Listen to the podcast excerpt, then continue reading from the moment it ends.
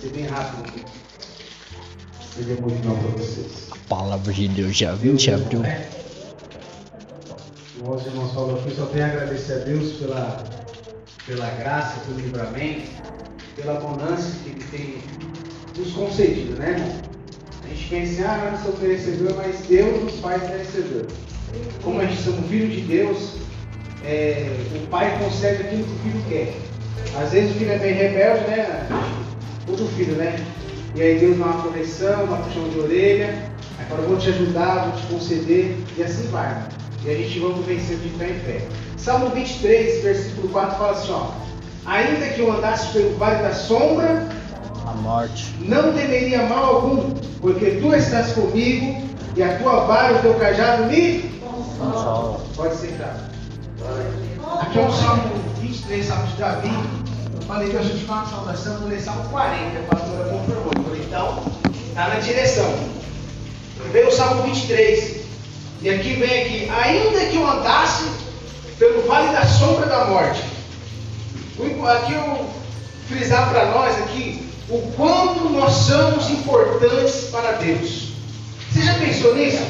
Você já imaginou o quanto que você é importante para Deus? É, meu Deus. Só o fato de nós estarmos aqui hoje, em meio a essa pandemia, louvando a Deus, saindo da nossa casa em meio a chuva, frio, estar louvando a Deus, nós somos importantes para Deus. Nós somos especiais para Deus. A Bíblia vai dizer lá em Gênesis capítulo 1 e o versículo 27 que Deus criou o homem à sua imagem e Semelhança. por quê? Porque eu e você somos importantes para Deus. Deus ele colocou um toque diferente em mim e você. De amor, de carinho. Ele tem ciúmes de mim e de você, como a Bíblia fala. O Espírito Santo ele tem ciúmes de mim e de você. Sabe aquela pessoa que quando está andando no caminho, aí ele começa a andar num caminho diferente, o Espírito Santo começa a se entristecer. Por quê? Ele tem ciúmes de mim e de você. Ele não quer dividir você com ninguém. Os prazeres do mundo, com a alegria do mundo. Por isso que Davi fala, ainda que eu andasse pelo vale da sombra da morte. Por quê? Ele teve uma experiência de andar longe de Deus. Naquele momento que ele estava em sua casa, vê que está em guerra, ele olha pela varanda e vê uma mulher de rubícia, e ele chama aquela mulher para o seu trono, e aí ele errou, irmão. E ali ele tem uma experiência que Deus cuida dele a si mesmo. Deus trabalha na vida dele, perdoando o seu erro, o seu pecado. E Davi chega diante de Deus e fala: Deus, por favor, Senhor, não retires de mim o quê? O teu espírito. Aleluia. Senhor, o Senhor pode tirar tudo de mim, mas não tira o quê? O teu espírito. Glória seja Senhor. Por isso que nós somos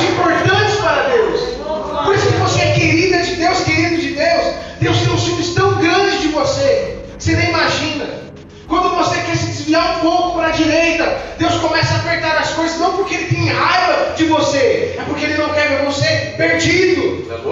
A Bíblia vai dizer assim, que em Mateus capítulo 10, versículo 30, que todos os nossos cabelos são contados. É. Olha para você ver a importância que você tem diante de Deus. O quanto você é preciosa. O quanto você é precioso. Graças a A gente vê as pessoas hoje falando, ah, você não vai.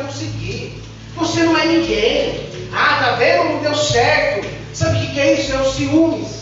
O inimigo usa pessoas que não estão na direção de Deus para querer te abater, te entristecer. Sai da igreja. Não vai mais naquela igreja, não.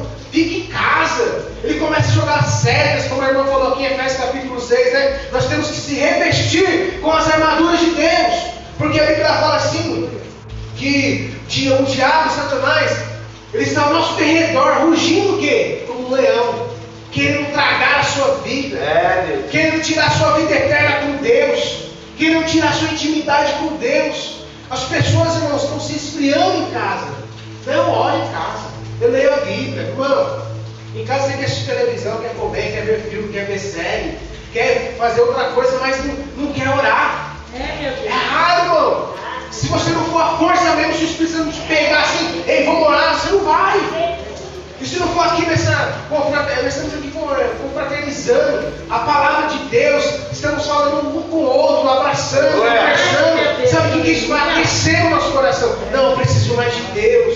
Eu preciso estar na casa de Deus orando. Se nós não estivermos firmes com Deus, irmão, Nós É. iremos ser derrotados fácil. Olha para você ver a experiência que Davi teve.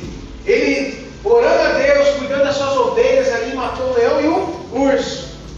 Se ele não tivesse passado pelaquela experiência, ele não tinha chegado diante do quem? Do gigante, com ousadia.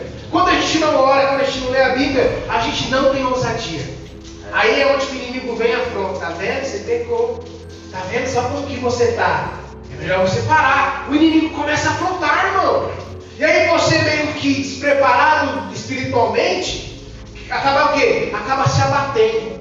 Acaba frouxando no mundo espiritual.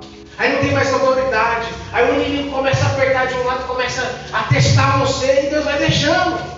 Mas não porque ele quer ver o seu mal, mas porque ele quer ver o seu bem. Clama a mim e respondei-te-ei. E anunciar-te coisas grandes. Se nós não clamarmos a Deus, não tem resposta. Se nós não orarmos, não tem resposta. Se não lemos a Bíblia, não tem resposta. Se nós não tivermos a direção, é porque está faltando a palavra de Deus. Tem muitas pessoas que estão andando para o mas está fora da palavra de Deus. É. Está distante de Deus, está achando que está fazendo o que é o certo. Não, do meu jeito é certo, não, irmão. O jeito certo é a palavra de Deus que vai te direcionar. E você vai ficar firmado. A Bíblia fala assim: que teve dois construtores. Um fez a sua casa sobre a rocha. E ali veio um vento forte, não derrubou. Por quê, irmão? Estava alicerçado sobre a palavra de Deus. Mas teve um outro homem que fez a sua casa sobre o alicerce, sobre a areia. E ali veio o vento, veio as ondas e levou aquela casa. Sabe o que, que é isso? É palavra superficialmente. Tu andando superficialmente, conheço, vivo, não. Deus quer mais. É, Deus, Deus quer aleluia. mais intimidade conosco. Deus ele quer se revelar a você de forma grande, oculta que você não imagina. Por isso que ele está falando aqui, ó. Ainda que eu andasse pelo vale da sombra da morte. Glória a Quando eu Deus. ando pelo vale da sombra da morte, que eu confio em Deus, não temerei mal algum. Glória. Porque eu tenho a certeza que Deus está comigo. Aleluia. É, Eu Deus. estou com a Renata fazendo muitos exames aí. Se alguns irmãos sabem, ela está grávida, né? Graças a Deus. E nós estamos aqui no hospital, irmão. Cheio de gente, tossindo. Eu falei, meu Deus do céu. Se não for Deus, vai guardar, irmão. É entrar, pegar e morrer, irmão. Lá na firma lá, o meu chefe do meu lado pegou Covid, ficou entubado, ficou 15 dias entubado. Voltou agora, só que voltou, não vai poder falar mais, vai ficar aquele negócio. Tráfico, né? Isso. Do meu lado, não. E aí? Ainda que eu andasse pelo vale da sombra da morte, não temerei mal. Quando eu entro, eu falo, Deus, entra comigo aqui neste lugar.